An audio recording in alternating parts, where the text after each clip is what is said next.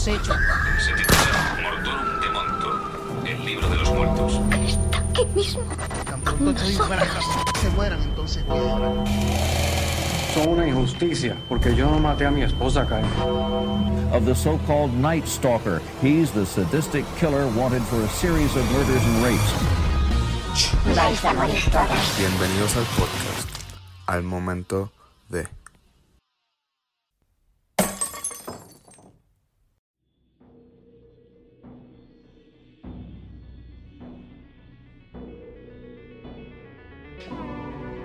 ¿Qué es la que hay, mi gente? Saludos y bienvenidos a un nuevo episodio de Al Momento de El Mejor Podcast de True Crime en español que está allá afuera. Sin duda, no importa lo que te digan, este es el mejor podcast que está allá afuera ahora mismo.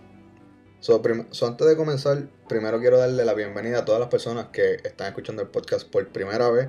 Si tú eres una de esas personas, eh, bienvenido, mi gente, eres más que bienvenido a quedarte. Lo primero que te voy a decir es que este es el podcast donde no hablamos nada, pero nada sensible. En especial el caso de hoy, mano, nada, nada fucking sensible.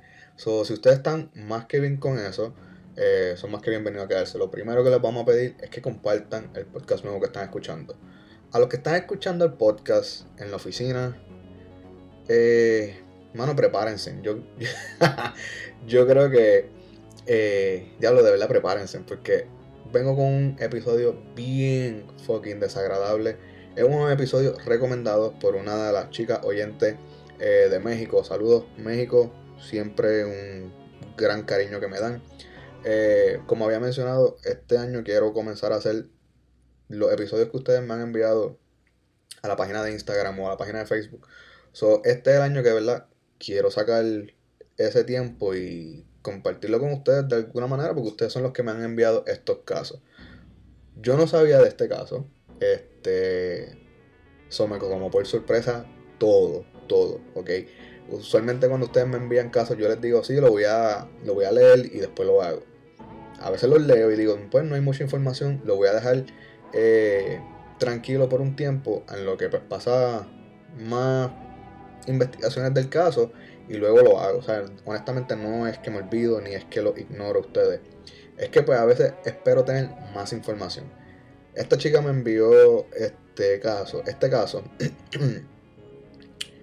y una vez yo lo leí, yo dije, anda para el carajo, yo tengo que hacer este caso. Primero porque es un caso bien raro. Eh, según la persona, no hay ningún tipo de asesinato. So, esta es la primera vez que no vamos a cubrir un asesino, y estoy haciendo comillas en el aire, porque a través de la historia van a conocer qué fue lo que pasó con esta persona. Esta persona supuestamente no no es un asesino. So, este es el primer episodio, de verdad, que vamos a hablar de crímenes sin un asesino.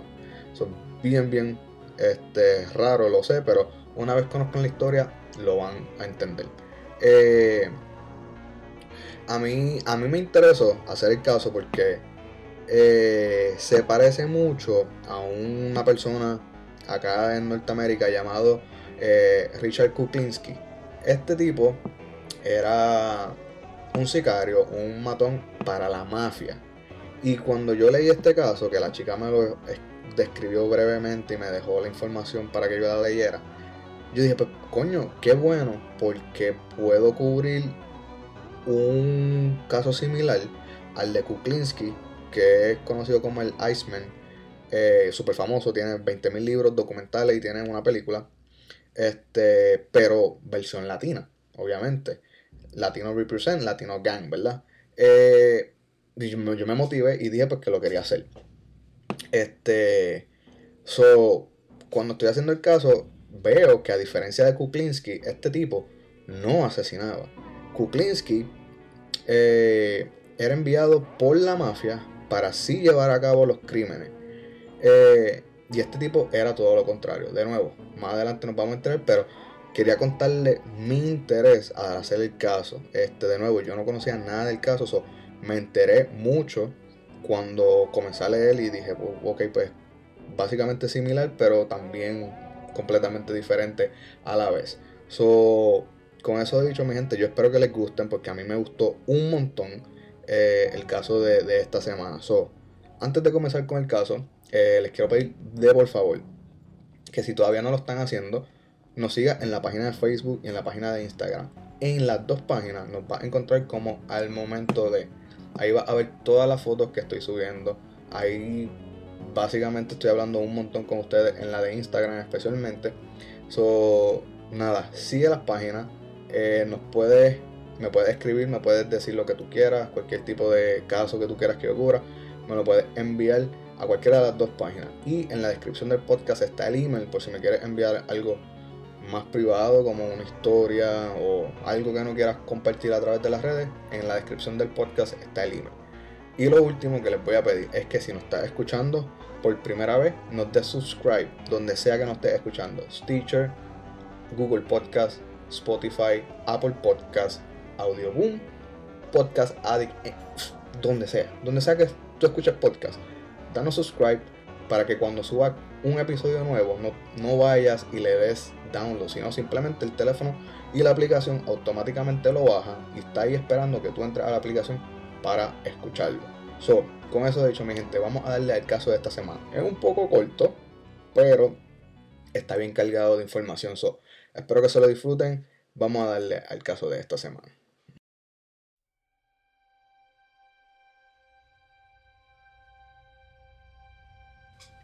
El 22 de enero del 2009, o sea, hoy, 22 de enero del 2019, se cumple exactamente una década de este suceso. Eh, el 22 de enero del 2009 se llevó a cabo una emboscada con una persona de interés. Este sujeto se encontraba en ruta hacia Tijuana, México, y sin ningún tipo de sospecha de que un operativo se llevaba en su contra. La policía intervino con el sospechoso en lo que resultó una exitosa misión de arresto. El detenido fue un hombre que en aquel momento tenía 52 años y se llamaba Santiago Mesa, pero en el mundo de los carteles, este hombre era conocido como el pozolero. Quiero hacer un paréntesis.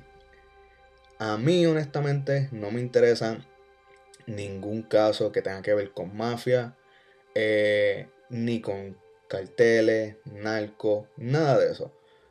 Porque cualquier tipo de crimen que venga acompañado de esas tres labores o tres oficios que acabo de mencionar, es algo que, que ellos saben que va a pasar, ¿ok? Y es algo que estas personas buscan.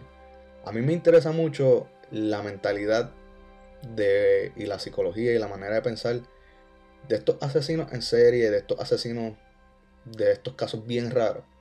Porque son personas que llevan casi una doble vida. Eso yo lo mencioné en el, en el episodio 10.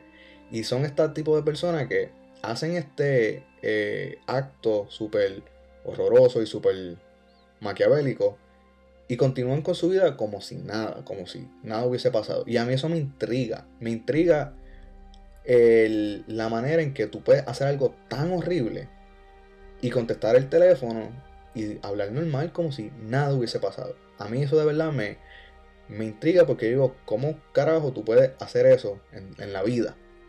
¿Ok? Esta persona de la que yo voy a hablar hoy, el pozolero, tiene algunas características de un asesino en serie y las voy a mencionar obviamente.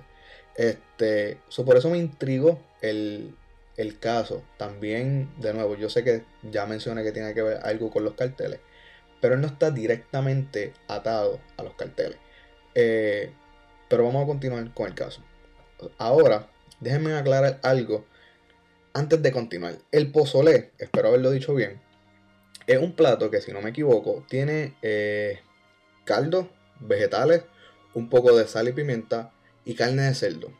Lo ponemos dentro de un caldo o de una olla y esperamos que se cocine.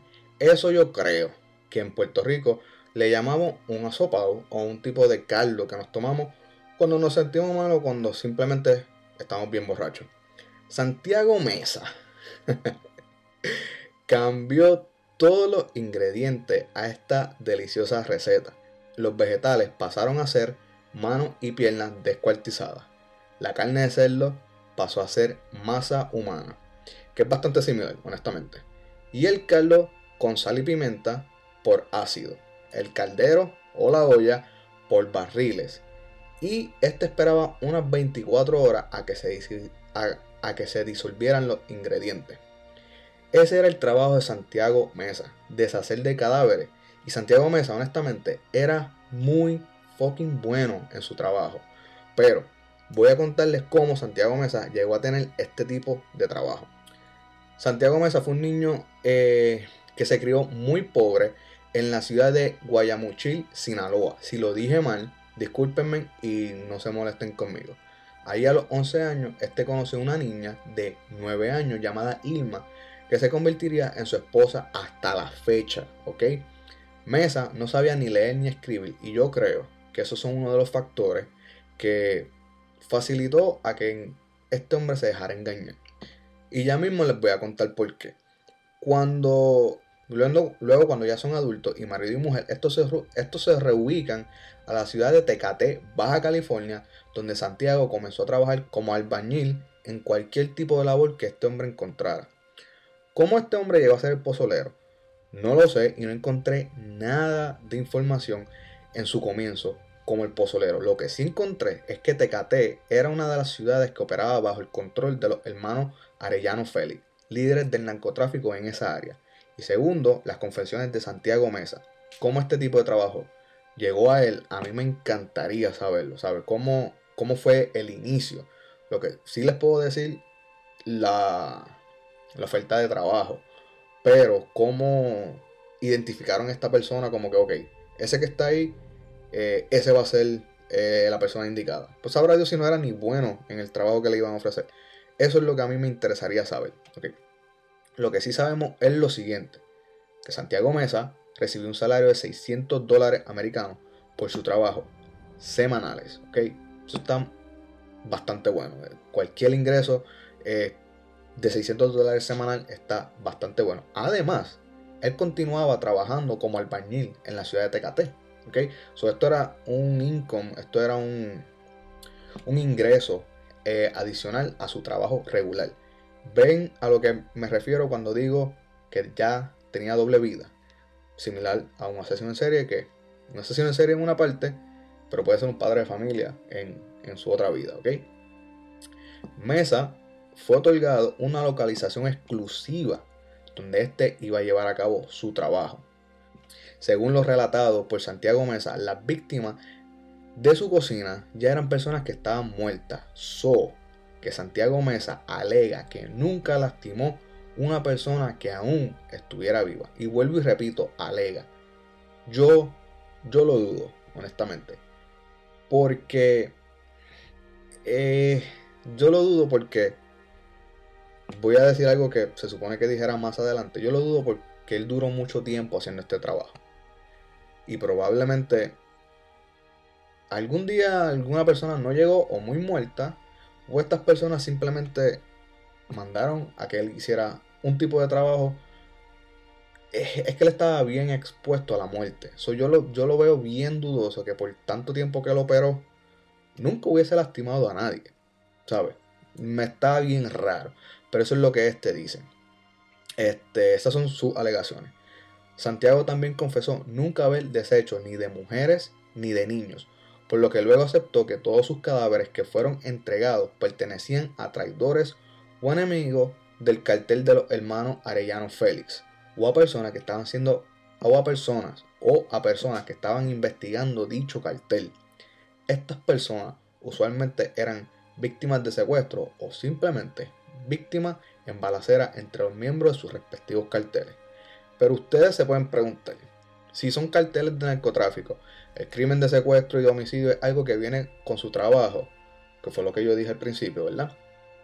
¿Para qué el uso del pozolero? Mano, pues bien simple. ¿Sabes? Obviamente, si están en este tipo de vida, eh, de, de trabajo, perdón, van a haber muerte a consecuencia de, de su trabajo territorial o de negocio o whatever se hayan matado, ¿verdad? ¿Por qué el uso del pozolero? Pues como yo he mencionado anteriormente en otros episodios pasados, si no tenemos un cuerpo, honestamente no tenemos un crimen, ¿ok? Así que estas víctimas de secuestro u homicidio que sus cuerpos nunca aparecieron son o casos todavía abiertos sin ningún tipo de pista nueva o casos que ya fueron cerrados, que se fueron, fueron cold cases, que ya no hay más nada que investigar porque no hay más rastro. Y simplemente nunca se encontró el cuerpo. So, eso lo que hace es que hay un récord de secuestro, pero no haya más nada, ¿sabes? ¿A quién voy a mirar? ¿A quién voy a investigar? Si esta persona se desapareció y no tengo ni un rastro de, nada, ni, de ADN, ni, ni, de dónde pudo haber estado. Eso, eso era lo que facilitaba el trabajo del pozolero. Honestamente también le quitaba más crímenes a los carteles porque el cartel vamos a poner que sea acusado por la policía por narcotráfico. Pero en narcotráfico solamente no hay homicidio, ¿sabes? No se le puede probar un homicidio porque no hay el, el cuerpo, el cadáver para comprobarlo, ¿ok? So, este facilitador del cartel luego indicó no haber tenido ninguna opción a cual trabajo fue ofrecido, ¿ok? Aquí es que yo pienso que al ser una persona no muy inteligente, que no sabía leer, no sabía escribir, eh, era como que fácil, fácilmente se podía engañar. le ofrecen una suma ridícula de dinero americanos que él no, no, no conseguía. Este, un ingreso adicional, me imagino que mucho más alto a que a cual él tenía como su trabajo normal como albañil. So, yo pienso que ese factor de que era una persona que no era muy inteligente, que no sabía escribir, que mal, este cartel le ofrece esto. Mano, pues claro que lo cogió, porque pues es dinero. y, estas personas, obviamente armadas, eh, violentas, me vienen a ofrecer esto, pues tuve que. Eso me acuerda mucho a los, a los nazis, ¿sabes? Como que mm, en Alemania no había opción. Como que, mira, o te metes a los nazis, o te vas para el carajo y huyes del país, o simplemente te matamos. Tú decides. Como que no hay opciones. O perteneces al régimen, o te vas a fucking Willy y eventualmente te vamos a alcanzar porque el régimen nazi como que, ¿sabes? Invadía y conquistaba otros, otros países y te vamos a alcanzar si te vas para fucking Italia o Francia o fucking te matamos o para los campos de concentración. Tú decides. Me, me acuerdo a eso. Anyway. Volviendo a México. Este, me acordó a que, pues, mano, no, no le dieron opciones. Como que, mira, cabrón, esta es la que hay. Y esto es lo que tienes que hacer. Y esto es lo que te vamos a pagar. Y te vamos a dar un sitio para que lo lleves a cabo. Aquí es que entra otra vez mi duda con este hombre. ¿Cómo tú seleccionas a una persona al azar que tú no sabes si va a ser buena? So, fucking Santiago Mesa era excelente en lo que él estaba haciendo, ¿ok? So, yo no tengo duda que en algún momento él comenzó a disfrutar lo que estaba haciendo. Ya era como que, neta, llega al trabajo y esto es lo que tengo que hacer, ¿sabes? A mí no me cabe la menor duda. Por eso es que también dudo que él de verdad nunca haya matado a alguien, ¿sabes? Lo dudo. Pero, de nuevo, vamos aquí. Eh, Santiago Mesa fue el encargado de desaparecer más de 300 víctimas. Vuelvo y recalco. Y miren esa fucking cantidad de personas es como que, brother, tú te tuviste que disfrutar eso. Tú te tuviste que estar tranquilo y ser bien fucking bueno para que después de la segunda o tercera o cuarta, quinta persona digan, diablo, este tipo no sirve para el carajo. Pero te llevaron 300 víctimas que él confesó haber dispuesto para los carteles. Pero aquí es que yo vuelvo y digo que él se lo estaba disfrutando. En un periodo de 10 años, ok, haciendo 600 dólares semanales. Un año tiene 52 semanas. 52 semanas por 10 son 520. So, que en este negocio, como el pozolero, Mesa hizo 312 mil dólares americanos, o sea, más de un cuarto de millón trabajando para el cartel. So, Mesa podía alargarse para el carajo de TKT si quería, porque tenía el dinero. ¿Sabes? Coge un fucking pasaje, saca a tu familia, Vete para Puerto Rico, vete para un sitio donde no te extraditen, donde el fucking cartel no te encuentre y sal de eso. Pero, loco, te quedaste 10 años haciendo esto. Yo creo que a ti te gustaba, que le cogiste placer y, mano, te quedaste porque a ti no. ¿Sabes? E, esa, ese es mi conflicto. 300 personas. Eso fue lo que esa fue la cifra que Mesa confesó. Pero esta cifra merodea por los 650 personas. Y son las autoridades las que especulan que esa es la cifra real.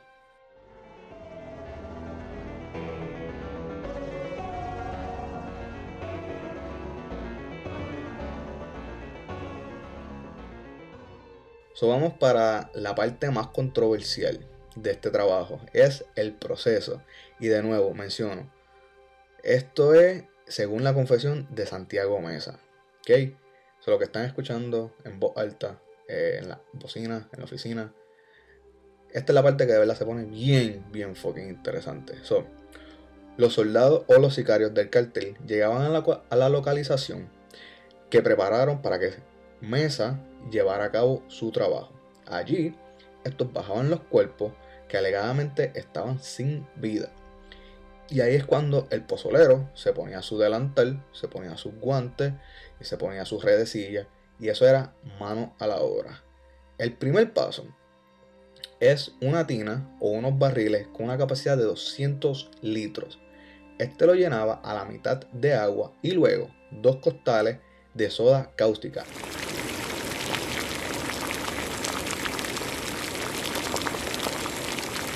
Este compuesto, ¿sabe? este componente químico, eh, su, fusión, su, función principal, perdonen, su función principal es desintegrar todo tipo de proteína del cuerpo. Pero la mezcla con agua y calentando a la temperatura correcta puede ocasionar quemaduras químicas en la piel. So, básicamente, este compuesto tenía dos funciones bien, bien efectivas. Desintegrar el cuerpo por dentro y quemar la piel por fuera. Eso tiene el 2 por 1 ahí mismo. El segundo paso, deja, ¿sabes? Ya tienes eh, la tina o los barriles calentando. Ya puso el agua bill en la olla, ¿verdad? El segundo paso es descuartizar el cuerpo. Con un corte en todas las coyunturas del cuerpo. Los hombros, los codos, las rodillas, los tobillos, y la cabeza, dejando el torso libre de cualquier extremidad. El tercer paso, introducir todas las partes del cuerpo en el agua y dejar hirviendo la mezcla en el fuego por 24 horas para que se desintegraran casi por completo. Lo poco que no se quemaba, como los dientes, las uñas y pedazos de hueso, este los llevaba a un terreno donde los quemaba con gasolina y luego los enterraba. Pero, pero, este último detalle, yo lo sé, y no me pregunten cómo lo sé, pero yo lo sé. Ese último detalle no funciona. Porque para el conocimiento de ustedes, y no me pregunten cómo yo lo sé, ustedes pueden tirarle gasolina a cualquier tipo de persona humana o animal y tirarle eh, un encendedor de fuego, cualquier tipo de cosa. Y esto no calienta lo suficiente, o sea, gasolina, echarle gasolina y quemarlo, esto no quema a la temperatura suficiente para calcinar y desaparecer la piel, ¿sabes? E, eso no, y no, no, es que no, no es que no se pueda, o sea, tú puedes dejarlo dos días quemando y continuar echando gasolina, pero el calor que eh, la temperatura que ese fuego emite no es la adecuada, no es la necesaria para calcinar el, cuerpo como lo hacen cuando creman a, un muerto. Ok, so eso yo lo veo un poco como que difícil de creer y más diente y huesos, como que se necesita una temperatura bien, bien al diente para que eso se desintegre, ok. So, las personas que han muerto por causa de un incendio o algo así, no mueren porque se quemaron, mueren por la inhalación de humo, ¿ok? Y una de las muertes me imagino que más fucking dolorosa que, que está allá afuera sin duda. Pero yo dudo que el método de fuego con gasolina era para desaparecer dientes de verdad y huesos funcione. So, todo esto era llevado a cabo en unas fosas subterráneas donde Santiago Mesa tenía más de cuatro fosas preparadas para este tipo de trabajo.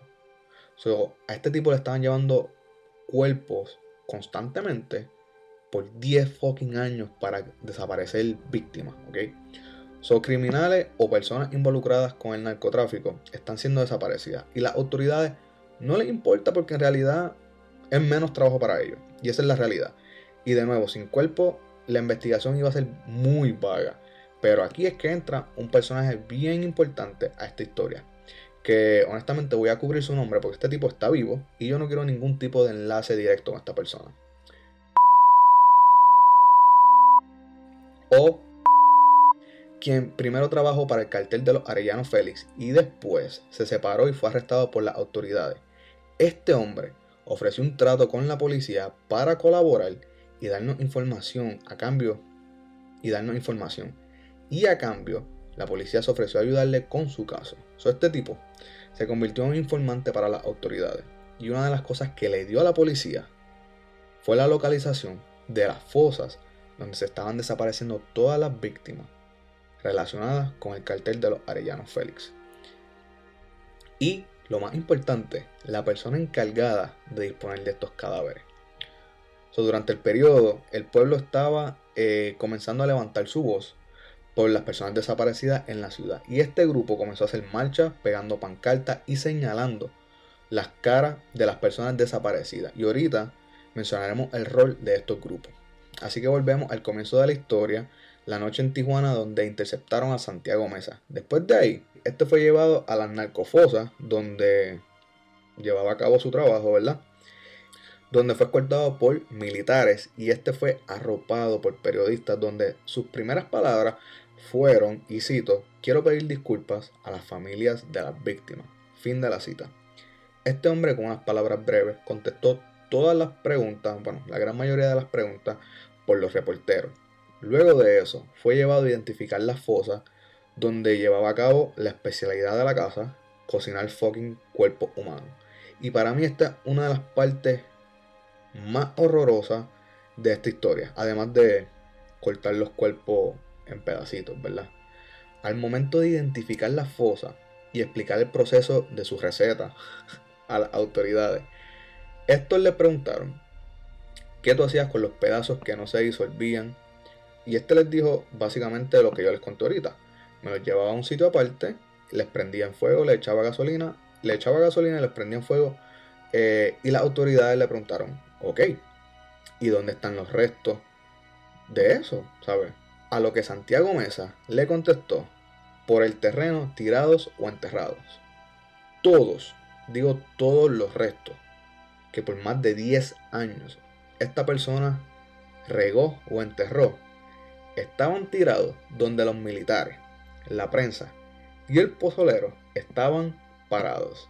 So, en esa fucking locación donde él tenía las narcofosas, todo el fucking terreno estaba cubierto con los restos de víctimas. yo no sé si ustedes han visto la masacre de Texas, la original, cuando en la primera escena hay huesos por todos fucking lados de la casa. Así se veía esta imagen. Y por la arena, por los polvos de, de la tierra, los huesos y los restos de víctimas estaban a los ojos de todo el mundo que pasaba por ahí y a la misma vez nadie podía identificar que eso era posiblemente una mandíbula, un fémur, una tibia. Nadie podía identificar que habían huesos humanos simplemente allí, en el terreno tirados. estas personas están llevando a cabo una entrevista y una investigación literalmente están parados encima de miles de evidencia. ¿Ok? luego de esto, eh, la familia fue interrogada por la policía y su esposa Irma alega no tener ningún tipo de conocimiento del trabajo extracurricular de su esposo por casi una década. Irma, la esposa, confesó que habló con su esposo cuando éste le contó todo por primera vez. Y lo único que este argumentó para su defensa fue, y cito, prefiero mi trabajo a que ustedes pasen hambre. Mira cabrón, tú te estabas disfrutando ese trabajo porque 600 pesos al mes, a la semana, perdón, a la semana, ya tu familia no estaba pasando hambre. So, cut the bullshit. a ti te gustaba lo que estabas haciendo. Esa es mi opinión. So, lo más triste para estas personas eh, es que de verdad fueron sorprendidas por la noticia de que su papá, o sea, él tenía dos hijos, eh, y su marido trabajaba para los narcos, ¿ok? Eh, y lo que mencionó ahorita de las personas que estaban eh, como que levantando la voz y pidiendo ayuda, es que estas personas, es que estas personas llegaron a las fosas con la esperanza de que alguno de los restos ahí encontrados le perteneciera a uno de sus seres queridos. eso, eso a mí me rompe el corazón, mano. Eso me acuerda mucho a la historia de John Wayne Gacy, cuando lleguemos a hacer el caso de Gacy. Cuando eh, la casa de Gacy fue investigada y todo eso, los familiares de personas desaparecidas llegaron a esa casa con la esperanza de que por lo menos los restos de sus seres queridos fuesen encontrados ahí. Simplemente por fe, ¿sabes? Por fe llegar allí y que aquí sea donde por fin encontré eh, donde terminó mi hijo o mi hija.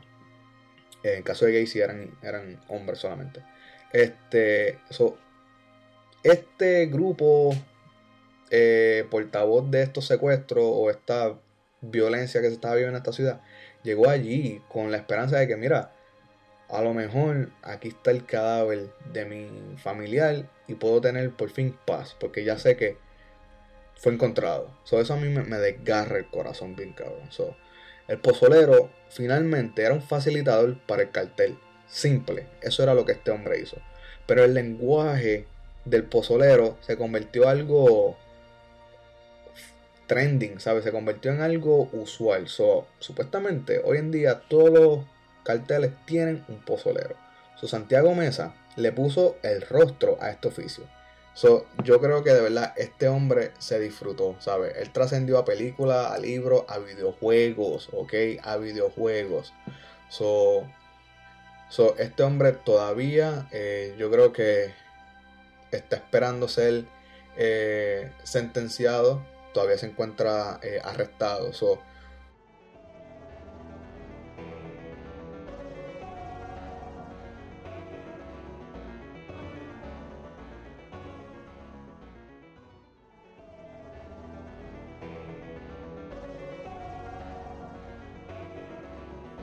Ahí lo tienen mi gente, espero que les haya vacilado la historia de esta semana. El pozolero Santiago Mesa. Eh, gracias a la chica que me envió esta historia, de verdad que me gustó un montón. De nuevo, me gustó porque el hombre tiene muchas características a cómo opera un asesino en serie. La doble vida, este, el gusto, los años activos, eh, el número de víctimas. o eh, de nuevo, yo dije que no me gustan los casos de carteles ni, nada de eso, pero esto es como que un poco fuera y a la misma vez dentro. Va de, va de la mano. Entiendo que va de la mano. Pero lo quería hacer, ¿sabes? Lo quería hacer, me gustó cuando me lo enviaron. So, era un caso que quería cubrir. So, ahí lo tienen, mi gente. Muchas gracias por estar otra semana más escuchando el podcast. Gracias a ustedes por, honestamente, unos números bien, bien bonitos, bien increíbles que veo siempre. Y me gusta, me gusta que los números sigan creciendo, que la familia de criminólogos siga creciendo. So, por favor, si todavía no lo has hecho, síguenos en Instagram y en Facebook como al momento de. Eh, y bien triste por la familia de Santiago Mesa, de nuevo. A lo mejor tu esposo te está diciendo que está en la panadería y está haciendo pozoles por ahí. Anyway, lo que quiero decirles es que siempre es quien menos tú piensas que nos vemos la semana que viene, mi gente. Los quiero. Se cuidan. Y de nuevo, si tienen algún tipo de caso que quieran eh, que yo cubra, sigan enviándomelo páginas de Instagram y Facebook al momento de.